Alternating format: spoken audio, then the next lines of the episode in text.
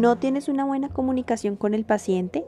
¿La comunicación no es asertiva con tus colegas? Quédate y escucha este podcast por Laura Borges y Camila Garay que te va a interesar.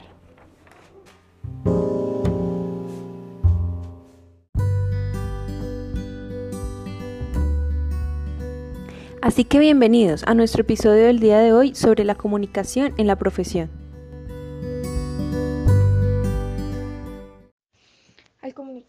Hacemos a través de nuestro conocimiento, nuestra inteligencia, nuestros valores y nuestra personalidad. Por eso, en el episodio del día de hoy hablaremos de la comunicación en la medicina. Bienvenidos.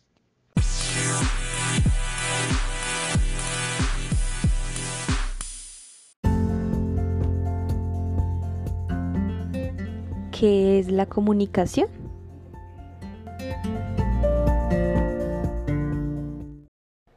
La comunicación consiste en la transmisión de un mensaje de una persona o grupo a otro, en donde se cree que es un proceso de influencia mutua y recíproca que se basa en el intercambio de pensamientos, sentimientos y reacciones que se manifiestan.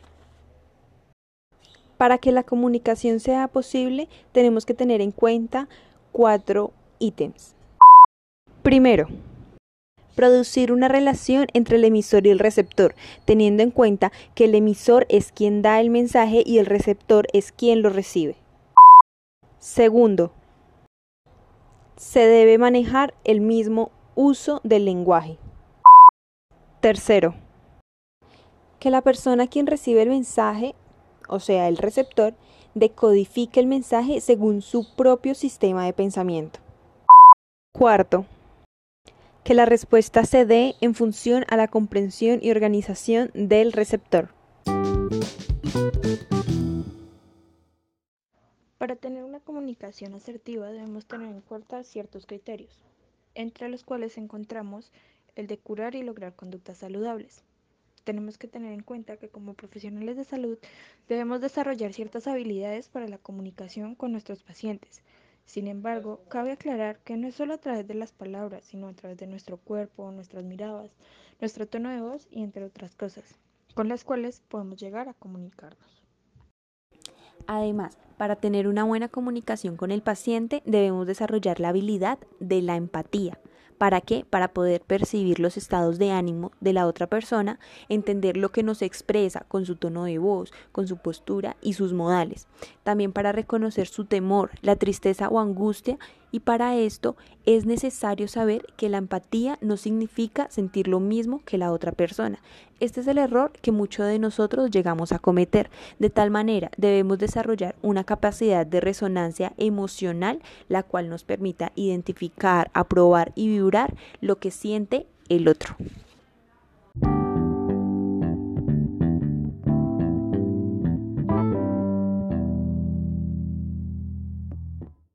La empatía es hacer esfuerzos durante la comunicación. ¿Para qué? Para comprender el mensaje del otro. Y no hablamos que tenemos que estar de acuerdo con los puntos de vista del interlocutor. Solo implica preocuparse tanto por entender como por ser entendido. Y algo muy importante para resaltar, saber escuchar. Generalmente las personas dedican más tiempo a hablar y menos a escuchar se hacen más esfuerzos por dar el punto de vista y ser escuchados que por comprender lo que la otra persona nos quiere decir. Quienes no saben escuchar siempre interrumpen las ideas de la otra persona.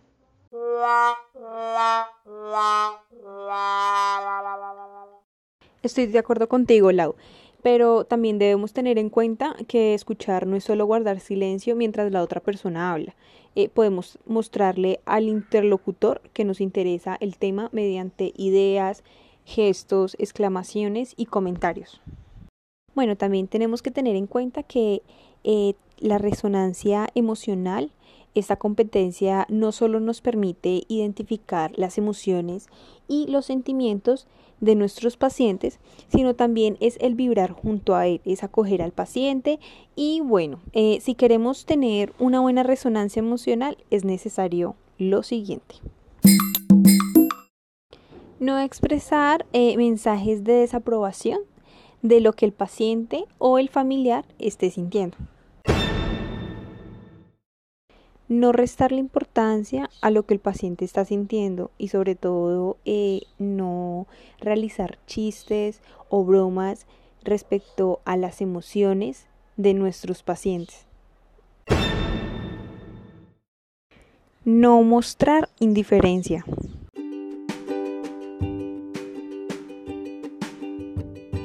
Lo mejor es permitirles sentir y explicarles que los sentimientos de enojo, tristeza o angustia son normales ante algunas circunstancias o situaciones.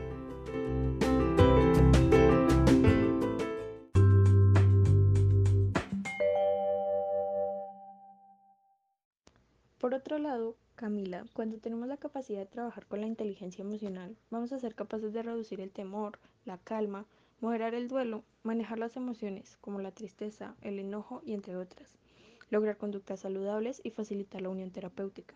Nosotras, como trabajadoras de la salud, vamos a estar frecuentemente brindando información a pacientes y familiares. Es aquí donde se refleja que si fue la comunicación asertiva, vamos a generar mucho bien, pero si nos equivocamos, podemos causar lo contrario.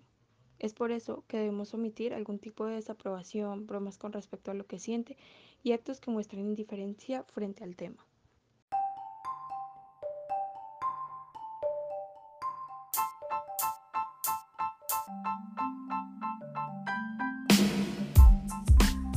¿Sabían ustedes que la información entre el terapeuta y el paciente tienen diferentes funciones?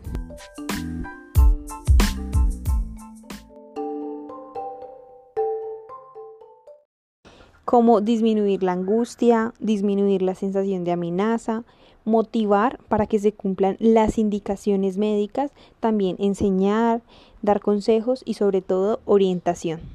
Camila, otra cosa, cuando vamos a brindar información tenemos que tener en cuenta los siguientes elementos. Primero, el grado de estrés que tiene el paciente o los familiares, como por ejemplo la presencia de una complicación. Segundo, el nivel de escolaridad y su grado de comprensión. Tercero, la edad, su ocupación, sus estilos de vida y sus creencias.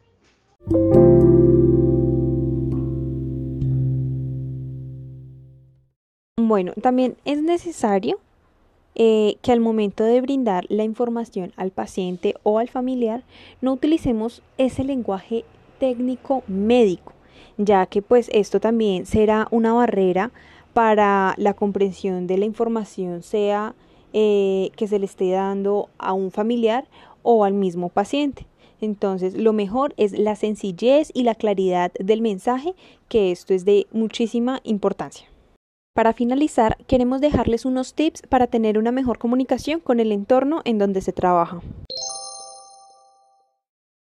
Primero, seamos el ejemplo, ya que estamos pues en la mira de todos y también somos la atención de la población.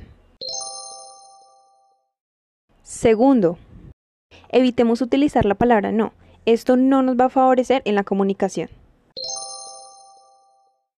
Tercero, Siempre tratemos de hablar de manera positiva.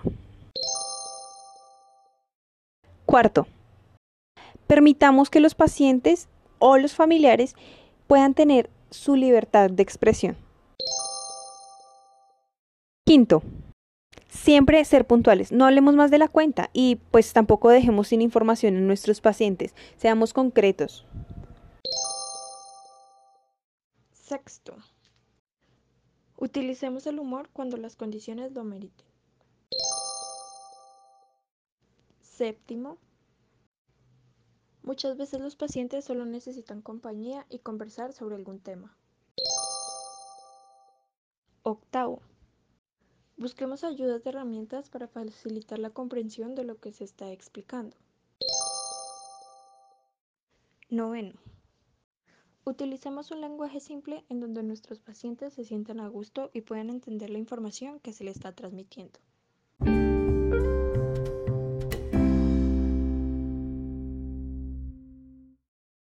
En conclusión, es importante implementar la inteligencia emocional y las competencias para lograr una buena comunicación en el área de la salud.